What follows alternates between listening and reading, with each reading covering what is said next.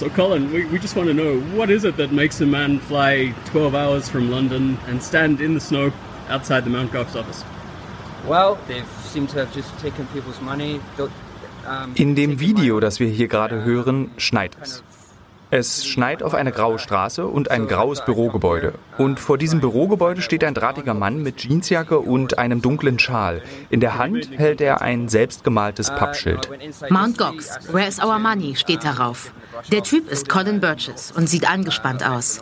Er ist extra aus London gekommen für diesen Moment. Ein bisschen wie ein Boxer vor dem Kampf. Er steht vor dem Eingang und wartet. Und dann taucht ein anderer Mann mit einem schwarzen Regenschirm auf. Mark Capelis. Mark kommt also auf mich zu und ich sage zu ihm, ich bin extra aus London gekommen, um mit dir über die Bitcoins zu sprechen. Und er hat erstmal versucht, mich einfach zu ignorieren. Und Mark, Mark Capelis, will an ihm vorbeigehen. In der Hand trägt er einen Plastebecher, in dem ein extravaganter Kaffeedrink schwappt, über den später im Internet viel diskutiert wird. Wie ein schüchterner Junge, der gerade Ärger von seinen Eltern bekommt, steht der kräftige Mark vor Colin, will sich irgendwie an ihm vorbeidrängeln, aber Colin, der stellt sich ihm in den Weg. Obwohl es schneit, hat Mark nur ein schwarzes T-Shirt an. Ich habe überhaupt nicht vorher über diesen Moment nachgedacht. Es hat sich einfach richtig angefühlt, sich ihm in den Weg zu stellen und ihn aufzuhalten. Es ist unangenehm, das anzusehen. Die Konfrontation dieser sehr unterschiedlichen Männer und ihre Unfähigkeit, die Situation zu lösen. Okay, I came all the way from London, all the way from London to try and get my bitcoins from you to find out what's happening. No problem with bitcoin. You can't do anything right now. But I asked him if he still had the bitcoins. Ich habe ihn gefragt, ob es die Bitcoins noch gibt, und er wollte die Frage einfach nicht beantworten. Und dann ist er ziemlich nervös geworden und hat sich an mir vorbeigequetscht. You can give people their bitcoins back if you wanted to. If you wanted to, you can give me mine back right now. Und schräg ist dieser Moment, wie sich dieser ziemlich füllige Mark mit seinem Regenschirm irgendwann an Colin vorbeizwängt, eine Pirouette dreht um den aufgespannten Schirm und um seinen Kaffee irgendwie durch die sich schon wieder schließende Automatiktür zu bewegen. Und als er gerade drin war, hat er sich nochmal umgedreht und meinte, komm bloß nicht rein. Uh, und dann standen wir da rum und haben mit den Journalisten gesprochen. Das war der Anfang vom Protest. Das war im Februar 2014. Und jetzt stehen wir da. An einem Dienstagvormittag im Juni 2022. In Tokio in einer kleinen, schmalen Straße in Shibuya. Bürogebäude auf beiden Seiten, verglast, mit sechs Stockwerken. Der Block vor uns 50 Meter lang. Es ist ruhig. Wir stehen vor einem der vielen Getränkeautomaten in Tokio. Hier gibt es schwarzen Eiskaffee in Dosen und richtig gute Limonade. Nicht so überzuckert wie die meisten in Deutschland. Wir sind mit Mark Capeles verabredet vor dem ehemaligen Bürogebäude von Mount Gox. Dorthin, wo Colin Burgess 2014 wütend aus London extra angereist ist, um herauszufinden, ob es seine Bitcoins noch gibt. Jetzt vier leere Parkplätze, unterschiedliche Firmennamen, ein geteiltes Gebäude und wirklich unspektakulär. Diese Straße war vor acht Jahren rappelvoll mit JournalistInnen, mit hunderten Kameras, mit Übertragungswegen. Und hier sollen über 700.000 Bitcoin gestohlen worden sein? Das ist Missing Magic Money, eine sechsteilige Podcast-Serie des Fokus Magazin. Und in dieser Folge schauen wir uns private E-Mails zur Übergabe von Mount Gox von 2011 an und finden heraus, was das Ganze mit einem Tulpenhandel auf den Seychellen und Drogenhandel im Internet zu tun hat. Und wir lernen Mark Capeles genauer kennen. Wir wollen herausfinden, welche Verantwortung er trägt, ob er weiß, wo all die gestohlenen Bitcoins gelandet sind. Ich bin Paula Tiedecke. Und ich bin Thilo Mischke. In der vorherigen Folge ging es um Magic-Karten und was die mit Bitcoin zu tun haben und wie es überhaupt dazu kommen konnte, zu Mt. Gox, der ersten großen Kryptobörse. Falls ihr die noch nicht kennt, hört sie euch am besten vorher an. Das hier ist die dritte Folge. Marks Geheimnis. Ein Kleinbus. Er ist da und er kommt auf uns zu. Mark Capeles, der ehemalige CEO von Mt. Gox. Er hat ein etwas zu enges, dunkelblaues Longsleeve an, trägt eine Aktentasche. Und weist uns sehr freundlich darauf hin, dass wir auf einem Privatparkplatz stehen. Wir könnten doch auch auf den Bürgersteig. Und wir wollen erst einmal wissen, wie es überhaupt für ihn ist, wieder hier zu sein. Acht Jahre später. Es hat sich viel verändert. Das Café ist ganz weg. Hm. Das ist das erste Mal, dass ich wieder hier bin, seit echt vielen, vielen Jahren. Und er zeigt uns ein Foto auf seinem Handy, aufgenommen aus seinem damaligen Büro. Ein Blick runter auf die Straße. Da sitzen zwei Leute neben einem Hydranten. Der Protest vor dem Mount Gox Büro. Uh, das waren Colin und dann noch wer. Ich habe seinen Namen vergessen. Die saßen direkt hier vor diesem Busch. Da kannst du den Feuerhydranten erkennen. Die waren einfach den ganzen Tag dort und saßen da rum. Zwei Leute, die neben einem Hydranten sitzen. Okay, das hört sich jetzt nicht nach einem Riesenprotest an. Und es gab auch später noch mehr Personen, die zum Büro von Mount Gox kamen. Aber für Tokio ist das schon ziemlich spektakulär. Da sitzen zwei Männer im Winter tagelang vor dem Büro. Im Winter in einer Stadt, in der unangekündigte Demonstrationen oder so eine Form der öffentlichen Präsenz, auch wenn er aus europäischer Sicht sehr überschaubar scheint, nicht gerade gewöhnlich sind. Außerdem, die wenigsten KundInnen von Mount Gox kommen aus Japan. Colin kommt extra aus England und sein Begleiter aus den USA zum Protestieren. Auch stellvertretend für all die anderen Kundinnen, denen das nicht möglich ist. Wir treffen also Mark und sind ziemlich überrascht. Wir treffen einen Menschen, der gar nicht so verschlossen ist, wie er sonst beschrieben wird und uns gerne alle Fragen beantwortet. Ganz anders als damals, als Colin sich ihm in den Weg gestellt hat. So wie die Gegend sich verändert hat, so hat auch Mark nur sehr wenig mit dem Bild zu tun, das wir bislang von ihm hatten. Hier gab es mal ein 7-Eleven. Nee, eher dort. Vielleicht erinnere ich das auch nicht mehr ganz richtig. Naja, hier hat sich schon einiges geändert. Wir laufen mit ihm durch Shibuya und setzen uns dann in ein ruhiges Besprechungszimmer und stellen als erstes fest, Mark, das ist ein leiser, höflicher, zurückhaltender Mensch. Jemand, über den wir gar nicht denken würden, dass er Schuld hat am vielleicht größten Raub aller Zeiten. Der in diese ganze Geschichte einfach reingerutscht ist ich hatte gar nicht selber die Idee, eine Bitcoin-Börse zu machen, aber es hörte sich damals nach einer spannenden Sache an. Jet hat mich gefragt, damit hat eigentlich alles angefangen. Aber alleine hätte ich wahrscheinlich keine Bitcoin-Börse gegründet. Okay, an dieser Stelle sollten wir alles mal ein bisschen chronologisch ordnen. Im Sommer 2010 baut Jet McCaleb die Magic-Kartenplattform zur Bitcoin-Börse um.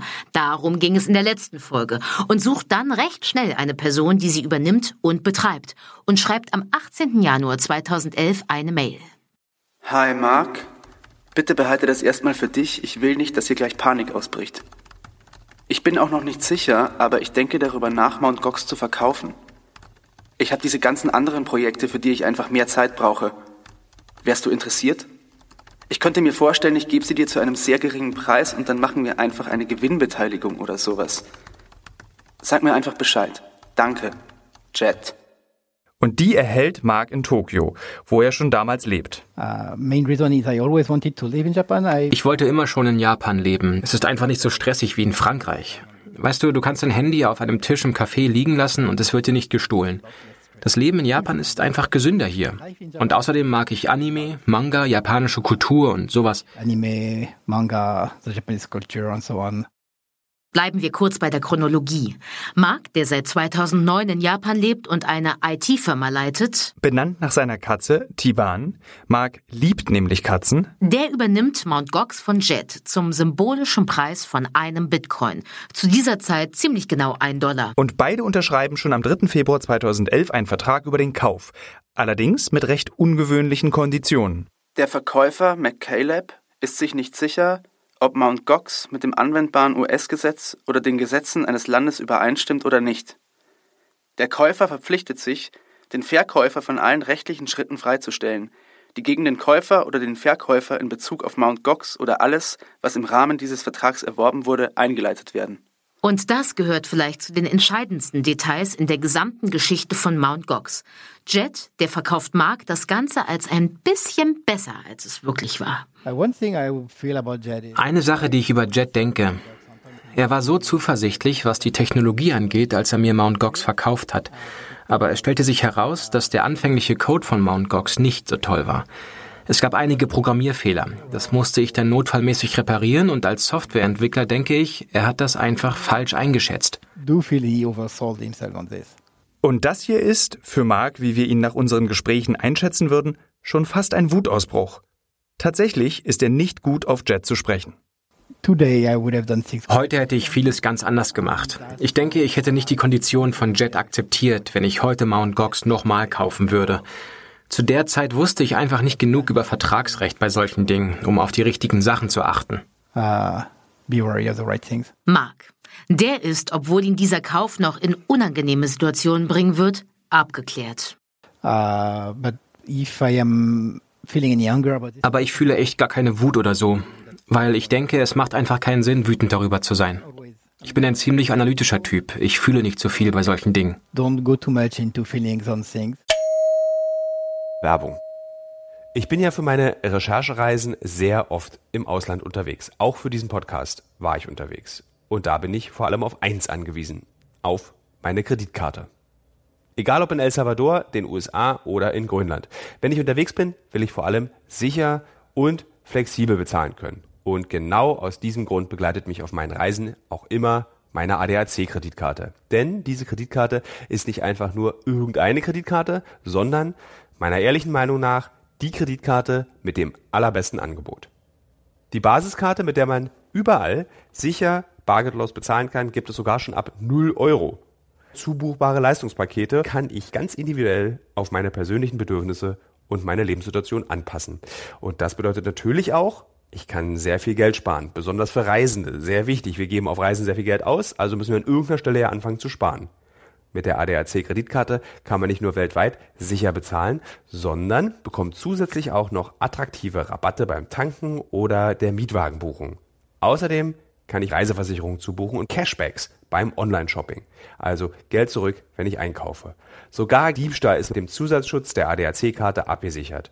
Wenn ich meine Kreditkarte dabei habe, kann ich also rundum sorglos reisen. Und nicht nur das. Auch hier in Deutschland ist die ADAC-Kreditkarte mit ihren zahlreichen attraktiven Zusatzleistungen mittlerweile zu meinem täglichen Begleiter geworden.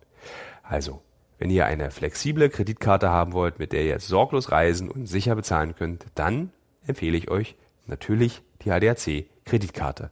Alle Infos findet ihr unter www.adac.de slash rundum sorglos. Einfach mal raus und rundum sorglos reisen.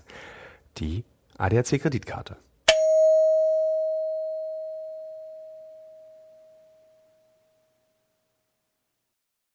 Mark kauft Mount Gox und ist nicht wirklich im Bilde darüber, was er dafür eigentlich bekommt.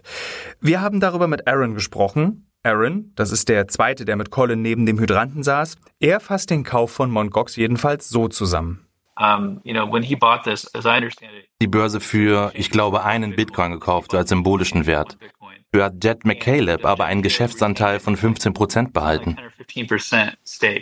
Es sind 12 Prozent. Jet, der ahnt schon, dass das mit Bitcoin ein lukratives Geschäft werden könnte und behält einen Anteil an der Firma. Und Aaron, der das hier erzählt, möchte bis auf seinen Vornamen anonym bleiben.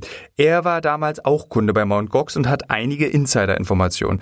You know, one Bitcoin, when they're worth pennies, was, a, was literally a nominal price. Es kostete ein Bitcoin ja nur ein paar Cent. Das war wirklich nur ein symbolischer Wert. Und Jet, ich denke, der wusste, dass es mit dieser insolventen Börse sowieso eine ziemlich windige Sache werden würde. Überhaupt eine Kryptobörse zu betreiben, ein paar andere Unternehmen in dem Bereich waren ja schon von den Behörden gestoppt worden. Du hättest jederzeit hops genommen werden können als Betreiber einer Kryptobörse. Er hat sich wahrscheinlich gedacht, das Ding ist sowieso schon riskant und außerdem fehlen die Einlagen. Um, you know, he probably felt he had a lot of risk here. And then on top of it, now he knows he's lost funds. Worum geht es hier? Was war Mark nicht ganz klar, als er Mt. Gox gekauft hat? Aaron sagt, die Plattform sei schon beim Verkauf insolvent gewesen und Jet habe das gewusst. Und dies ist nicht nur ein Vorwurf von Aaron. Am 17. Mai 2019 kommt eine Anklage an den kalifornischen obersten Gerichtshof. Zwei Kunden von Mt. Gox erheben genau diesen Vorwurf gegenüber Jet McCaleb. Betrügerische Falschangaben und fahrlässige Täuschung. Das Grundproblem? Ein schon insolventes Geschäft zu kaufen und zu versuchen, damit Gewinn zu machen, unwahrscheinlich. Und für die Kundinnen, die erwarten, dass ihr Geld hier gut aufgehoben ist, eine Täuschung. Auf der Seite des Gerichts steht mittlerweile, dass der Fall im Februar 2020 zu den Akten gelegt worden ist. Auf unsere Anfrage haben die betreffenden Anwälte nicht reagiert. Und Aaron sagt auch, Jet wollte Mount Gox auch deshalb loswerden, um im Zweifelsfall nicht in Konflikt mit den US-amerikanischen Steuerbehörden zu geraten. Jet lebte ja in den USA und dort gerieten zu der Zeit die vielen neuen Geschäftsfelder im Internet immer mehr in den Fokus von Behörden. Es ist 2011. Es gibt noch keine Werbung für Bitcoin auf Plakatwänden oder Straßenbahnen und wahrscheinlich haben da die Finanzämter, zum Beispiel in Deutschland, noch nicht so viel über Besteuerung von Kryptowährungen nachgedacht. Aber die US-amerikanischen Behörden sind da schon etwas weiter und haben auch schon Bitcoin auf dem Schirm. Aus zwei Gründen. Auch wenn Bitcoin 2011 nur einen Dollar kostete, ist das schon ein krasser Wertzuwachs. Der allererste Preis lag bei 0,08 Cent pro Bitcoin. Und Anfang 2011 startete noch eine andere, ziemlich berühmte Webseite. Und um die geht's in einem Bericht von Fox 5 New York. We're talking ecstasy, cocaine, anything you can imagine, heroin, and all of those drugs were allegedly sold on the black website called Silk Road. Silk Road. Diese Website hat natürlich nie irgendwer benutzt, aber vielleicht habt ihr schon einmal davon gehört. Ein Ort im Internet, an dem es tatsächlich alles zu kaufen gab. Alle vorstellbaren Drogen, Waffen. Es war wohl sogar möglich, einen Killer zu engagieren. Und bis auf den Killer kam einfach alles per Post. Silk Road ist Teil des Darknets, also auch ein Teil des Internets, der aber nicht einfach über eine normale Adresse im Browser erreichbar ist, sondern für den man sich mit einem speziellen Programm einloggen muss. Was sich jetzt aber auch komplizierter anhört, als es war. Schlussendlich, dafür, was du alles kaufen konntest, war es wirklich nicht besonders komplex. Ein Amazon für grundsätzlich alles. Mit dem einzigen Unterschied, dass alles dort nur mit Bitcoin zu bezahlen war. Und deshalb hatten die Behörden in den USA definitiv schon vom Bitcoin gehört. Und Jet hatte den Eindruck, es könnte ein ziemliches Gemurkel werden, eine offizielle Zulassung für eine Börse zu bekommen, an der Bitcoins gehandelt werden. Er war anscheinend gerne bereit, die Kryptobörse für einen symbolischen Betrag am Markt zu übergeben, der sie dann betreiben sollte. Und er hat seinen Anteil behalten, damit er davon profitieren konnte, falls es gut laufen sollte. Inwiefern Mark in die ganze Sache verstrickt ist? Ziemlich verstrickt. Vielleicht waren diese 80.000 auch viel mehr, als er sich das am Anfang je hätte vorstellen können. Der Vorwurf, Mt. Gox sei von Anfang an insolvent gewesen. Es geht hier um 80.000 Bitcoin, die die Börse schon beim Verkauf von Jet an Mark im Minus gewesen sein soll. During Mark Karpelis' ownership, as far as I can tell, Mt. Gox was always, always insolvent, even when he bought it. Mt. Gox war während der gesamten Zeit von Mark Karpelis als Besitzer insolvent, sogar schon zum Zeitpunkt des Kaufs. Und aus irgendeinem Grund hat Mark die Übernahme trotzdem akzeptiert und das Ganze irgendwie durchgezogen. Das ist Kim Nielsen. My name is Kim Nielsen. Ich heiße Kim Nielsen, hauptberuflich Softwareentwickler und Blockchain-Analyst und Forensiker zum Spaß. By hobby. Kim Nielsen ist der Experte, wenn es um alle technischen Details von Mt. Gox geht. Und es ließe sich sagen, er ist einer der ersten Kryptoforensiker.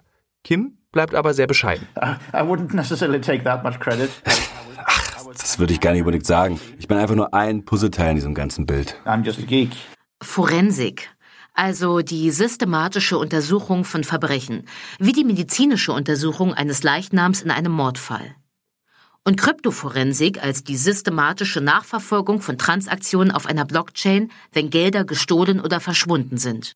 Zur Erinnerung. Die Blockchain, das ist die von allen geteilte Datenbank, auf der alle Überweisungen in Bitcoin gespeichert werden. Also sozusagen die Sparkasse, die alle, die mit Bitcoin zu tun haben, gemeinsam betreiben. Und diese Liste, auf der alle immer überprüfen können, ob die Überweisungen auch stimmen, die ist auch für alle zugänglich. Und diese systematische Untersuchung und Nachverfolgung von Überweisungen auf der Blockchain ist deshalb spannend, weil sie mit einem gängigen Vorurteil über digitale Währungen aufräumt. Sie seien anonym. Zwar muss ich nicht mehr meinen Namen angeben, um Bitcoin zu verwenden oder zu verschicken, aber ein Pseudonym, eine Kombination von 27 bis 34 Zahlen und Buchstaben. Wie eine Kontonummer gewissermaßen. Und die ist frei zugänglich. Und alle Zahlungen, die jemals in Bitcoin stattgefunden haben, sind es auch. Und wenn du dir diese Zahlung genau anschaust, dann weißt du, Yes, someone. Die. Zahlungen gehören also zu einem Konto und du willst wissen, zu wem dieses Konto gehört. Manchmal geht das, weil eine Person online eine Adresse postet, die ihr gehört. Zum Beispiel, weil es eine Adresse für Spenden ist. Oder weil es bei einer Börse Auszahlungsprobleme gibt und jemand in einem Forum nach Hilfe fragt. Und so kannst du die einzelnen Informationen verbinden. Jene Adresse gehört also zu dieser Person, die hier etwas gepostet hat und so weiter. Und dann führt von dort eine Zahlung zur nächsten Adresse und so kannst du der ganzen Sache Stück für Stück auf die Schliche kommen. Das hat schon was von Detektivarbeit. Wir wissen jetzt also, dass sich Zahlungen mit Bitcoin nachverfolgen lassen. Und mit etwas Aufwand und Zeit können diese Zahlungen auch echten Menschen zugeordnet werden. Aber irgendwie sind wir jetzt immer noch nicht mit unserer Chronologie weitergekommen. Yeah, so this was just before the handover when Mark was about to take over the, the company and the servers and everything. Das war genau vor der Übergabe, als Mark die Firma übernehmen wollte. Und da sind Hacker wieder in die Server eingedrungen, haben eine Schwachstelle ausgenutzt und haben Zugang zur Bitcoin Wallet bekommen. Also, bei Mt. Gox sollen schon 80.000 Bitcoins gefehlt haben, als Mark sie Jet abgekauft hat. Eine Bitcoin Wallet, also eine Bitcoin Geldbörse. Das ist einerseits die Bitcoin-Adresse, die öffentlich auf der Blockchain sichtbar ist, und ein privater Schlüssel, der zufällig dazu erstellt wird, sozusagen die PIN zum Konto. Nur wer beides in Kombination hat, ist in der Lage, auf die Bitcoins zuzugreifen und sie zu überweisen. Die Passwörter sind einfach nur Daten. Du kannst sie kopieren und dann kannst du damit machen, was du willst. Und genau das ist wahrscheinlich passiert. Den Moment schauen wir uns mal genau an. Am 1. März 2011 also zwei Monate nachdem Jet bei Mark angefragt hat, ob er Mt. Gox kaufen möchte. Der Kauf ist zu dem Zeitpunkt noch nicht abgeschlossen. Das heißt, Jet ist noch Besitzer und Verwalter von Mt. Gox. Am 1. März 2011 um 20.26 Uhr deutscher Zeit räumt eine unbekannte Person das gesamte Konto von Mt. Gox leer und stiehlt 79.956,55 Bitcoins aus der Wallet von Mt. Gox. Das lässt sich in der umfangreichen Dokumentation von Kim Nilsson nachlesen. Und schlussendlich kann man das auch selber überprüfen. Webseiten wie blockchain.com ermöglichen genau das, das öffentliche Nachvollziehen aller Bewegungen auf der Blockchain. Kurz vor der Übergabe von Mt. Gox an Mark fehlen der Börse also 80.000 Bitcoins. Das ist ein Riesenproblem. Aber es ist noch nicht der ganz große Diebstahl, um den es in dieser Serie geht. Mt. Gox hat nämlich noch immer Bitcoins auf dem Privatkonto von Jet. Jet bleibt nämlich noch weiter mit 12 Prozent beteiligt und steht im ständigen Austausch mit Mark als Administrator. Und viel läuft zu Anfang noch über das private Konto von Jet McCaleb. Fortunately, uh, a while before this had happened, in anticipation of the handover. Glücklicherweise hat sich Jet direkt vor der Übergabe einen Großteil der Bitcoins von Mt. Gox auf sein privates Wallet geschickt, zur sicheren Verwahrung während der Übernahme. Und deswegen konnten die Hacker, obwohl sie die gesamte Wallet von Mt. Gox leergeräumt haben, nicht alle Bitcoins stehlen, die Mt. Gox zu diesem Zeitpunkt besaß. Unter Marks Aufsicht wurde dann eine neue Wallet für Mt. Gox eingerichtet und darauf wurden dann die verbliebenen Bitcoins eingezahlt.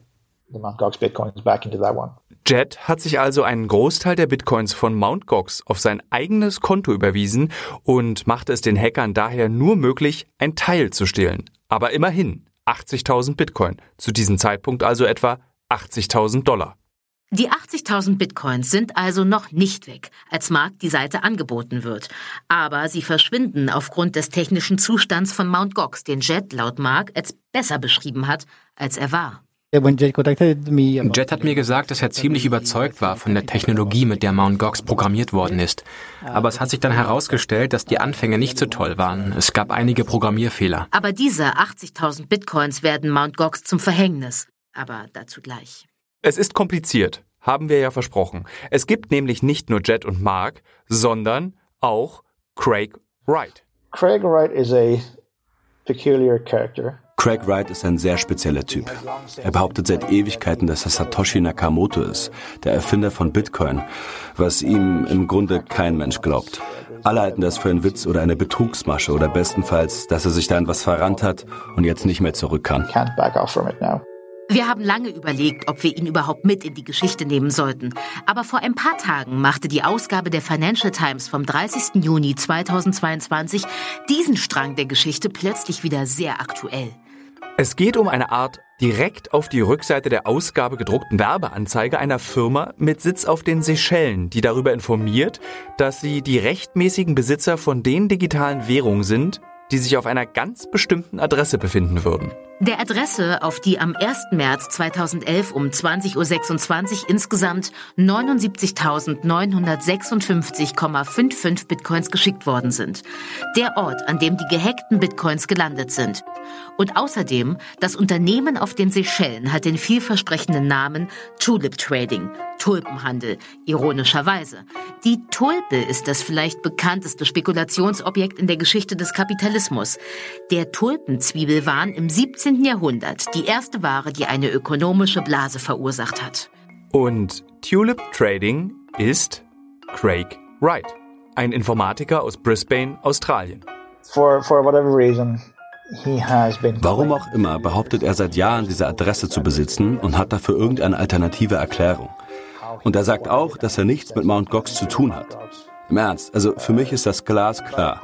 Ich habe ja auch die ganzen Daten von Mt. Gox mit allen Einträgen und ich kann wirklich alles bis zum letzten Bitcoin nachvollziehen, der dorthin geflossen ist und von wessen Account er gestohlen wurde und so.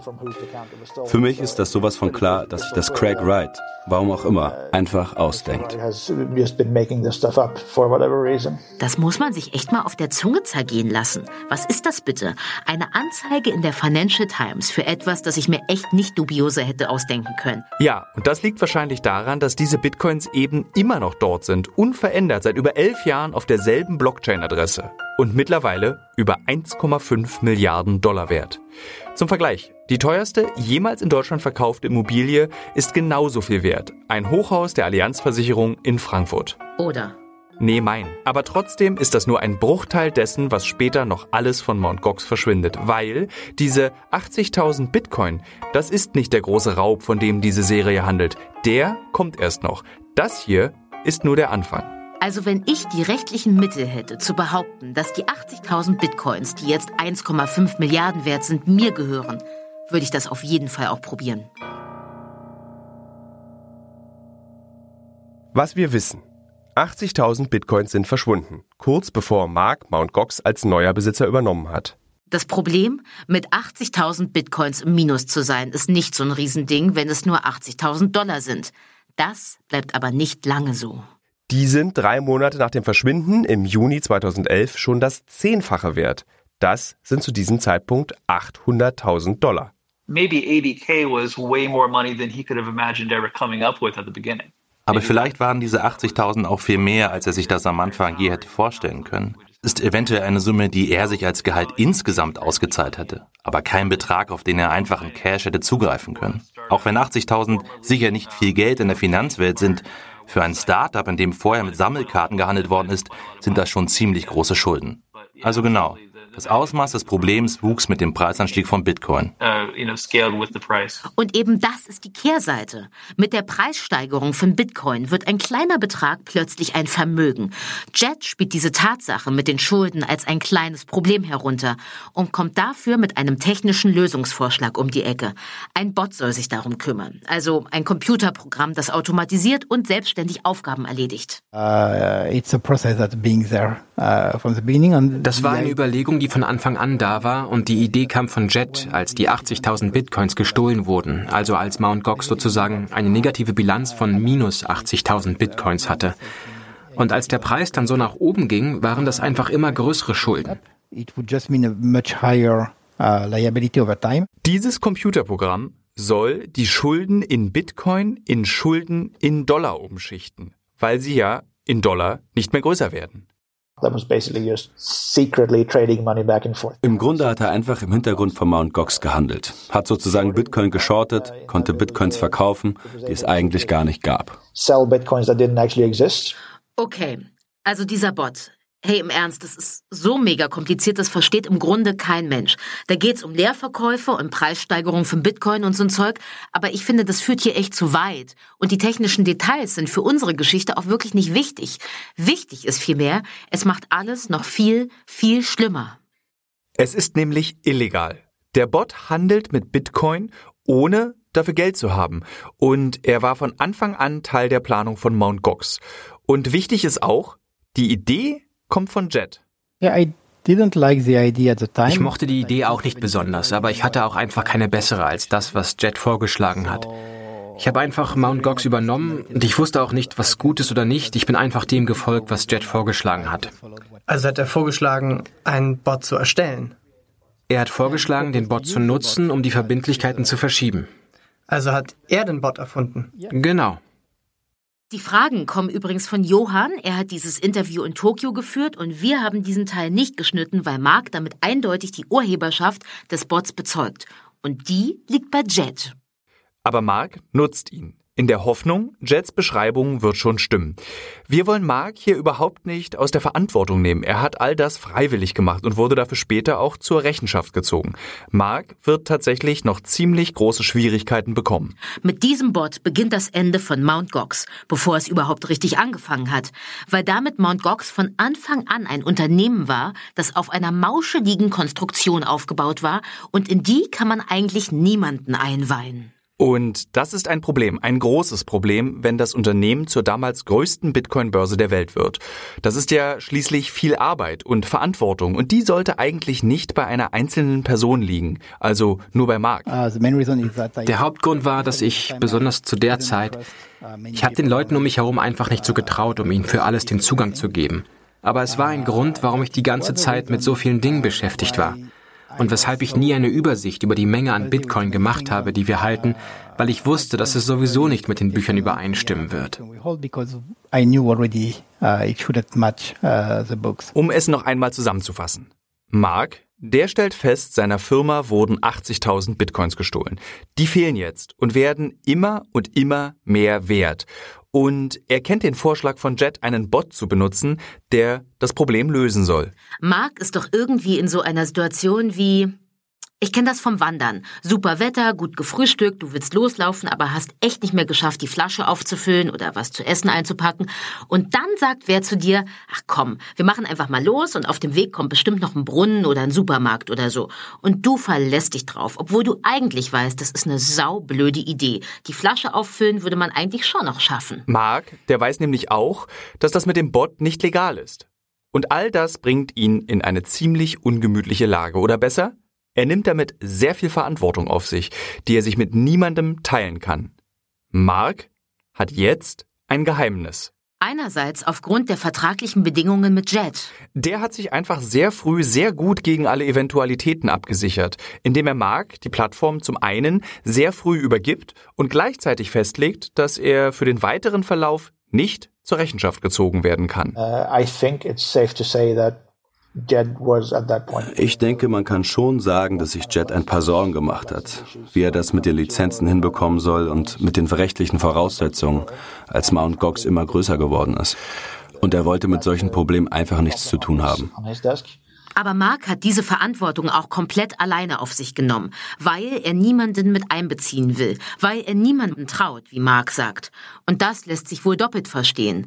Vielleicht findet er niemanden, dem er tatsächlich so weit über den Weg traut, interne Informationen weiterzugeben. Vielleicht geht es aber auch darum, niemanden mit hineinzuziehen in eine von Anfang an nicht ganz korrekte Konstruktion. Und das hat eine sehr fatale Konsequenz. Mount Gox wird nie eine richtig ordentliche Buchhaltung haben. Und das, obwohl Mount Gox innerhalb der nächsten zwei Jahre über eine Million KundInnen haben wird.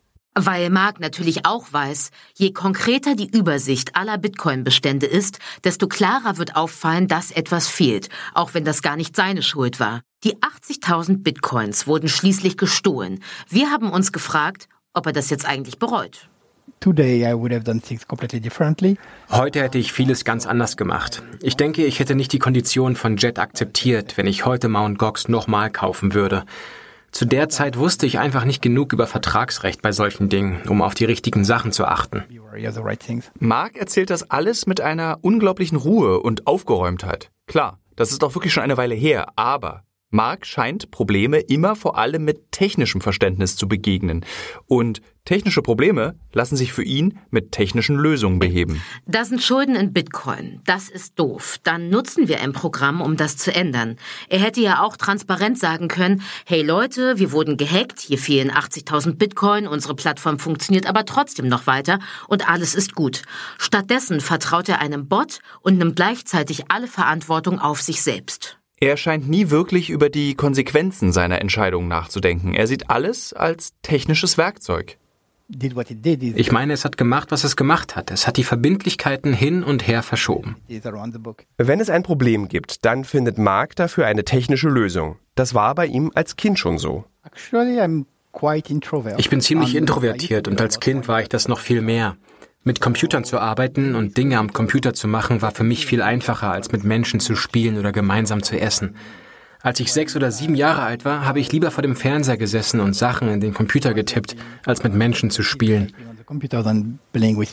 Mark denkt vor allem darüber nach, wie er die Probleme lösen kann, anstatt mit anderen Menschen darüber zu sprechen. So aller, die Welt ist voller Bugs und es ist die Mission, diese nach und nach zu fixen. Ich bin Softwareentwickler, also mein Hauptinteresse ist es, Dinge zu erfinden und Probleme zu lösen. Ich tendiere eher dazu, nicht zu gehorchen. Also ich bin nicht gut darin, Dinge nur aus Prinzip zu machen, wenn ich eigentlich was Neues machen will. Also in einem Unternehmen zu arbeiten als Entwickler und Dinge zu machen, von denen mir gesagt wird, dass ich sie machen soll, das funktioniert einfach nicht wirklich für mich. Und genau hierin liegt das Problem. Weil Mark die technische Lösbarkeit überschätzt, bringt er schließlich ziemlich viele Leute in die Bredouille. Was ich daraus gelernt habe, es wäre vermutlich gar kein Problem gewesen, von Anfang an über diese fehlenden 80.000 Bitcoins zu sprechen. Wir hätten alles schon am Laufen halten können. And uh, we would have been able to keep everything uh, afloat. Aber das ist nicht passiert. Und gewissermaßen beginnt damit erst die Geschichte mit einem großen Geheimnis, das Mark für sich behält und das schließlich dazu führt, dass Mt. Gox eine große, große Menge Geld verliert. Spoiler, das mit dem Bot, das hat nicht wirklich funktioniert. Der Hack von 80.000 Bitcoins im März 2011 bleibt nicht der einzige. Es ist vielmehr erst der Anfang. Ein ganz kleiner Anfang. Von allen Unfällen und Hacks und Diebstählen von Mt. Gox war der vom Juni 2011 der einzige, der öffentlich gemacht wurde. Es gab immer Leute, die versucht haben, Mt. Gox zu hacken. Und wir hatten eine Menge Hacking-Angriffe, DDoS-Angriffe und so weiter. Es war immer Teil der Arbeit von Mt. Gox, die vielen Hackerangriffe zu verhindern. Wir hätten natürlich sehr gern auch mit Jet gesprochen. Um ihn ging es ja ziemlich viel hier. Aber er hat uns auf unsere vielen Anfragen leider nicht geantwortet. Es gibt nur eine Antwort von ihm, die im Magazin Coindesk veröffentlicht wurde. Und die Aussage bezieht sich auf die Anklage gegen ihn, die mittlerweile eingestellt worden ist. Und da weist er alle Verantwortung von sich. Allein die Vorstellung, mich für den Untergang von Mt. Gox verantwortlich zu machen, ganze drei Jahre, nachdem ich irgendwas mit der Seite zu tun hatte, ist einfach komplett lächerlich. Das, was fehlte, als Mark die Seite übernommen hat, war relativ wenig und Mark war sich dessen vollkommen bewusst. Mark hat die Seite heruntergewirtschaftet. Er hat es geschafft, sich Hunderttausende Bitcoins stehlen zu lassen, ohne jemals den Kontostand zu überprüfen. Er war eindeutig komplett inkompetent und deswegen ging die Seite bankrott und wegen nichts anderem. Nur deshalb haben die Leute ihr Geld verloren. Jet deutet es hier schon an. Es wird nach dem ersten Hack noch zu vielen, vielen weiteren Verlusten kommen. Und ob es den einen Grund gibt, warum Menschen ihr Geld verloren haben, das können wir so eindeutig nicht beantworten. Wenn ihr euch jetzt fragt, warum sind diese Details des Verkaufs und vom Anfang von Mt. Gox so wichtig? Es ist die Grundlage für all das, was anschließend passieren wird. Und manchmal sind die Ereignisse vor einem großen Knall wichtiger als der große Knall selbst. Und Mark ist für all das ein zentraler Charakter. Und wir wollen rausfinden, wer hackt eigentlich Mt. Gox und wohin fließt das ganze Geld? Wer steckt hinter dem Raub?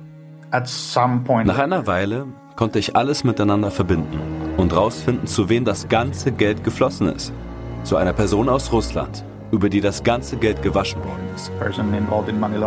Und darum geht es in der nächsten Folge. Um all die Hacks, die Folgen und um die Frage, wohin verschwinden eigentlich all diese Bitcoins? Um das beantworten zu können. Es ging nicht nur um den Raub von Mt. Gox sprechen wir auch mit einem ehemaligen US-Geheimagenten. Dieser ganze Fall ist einfach sehr umfangreich. Und so viele unterschiedliche Leute sind darin verwickelt. Hier ist die Wirklichkeit tatsächlich skurriler als die Fiktion. Das ist Missing Magic Money. Und ein paar der Beteiligten waren angeblich Teil der ersten Krim-Annexion. Eine sechsteilige Podcast-Serie. Das hier war die dritte Folge. Marks Geheimnis. Ich bin Paula Thielecke. Und ich bin Thilo Mischke. Missing Magic Money ist eine sechsteilige Podcast-Serie von Johann Otten und Feli Zernak nach einer Idee von Thilo Mischke, produziert von PQPP2 im Auftrag des Fokus Magazins.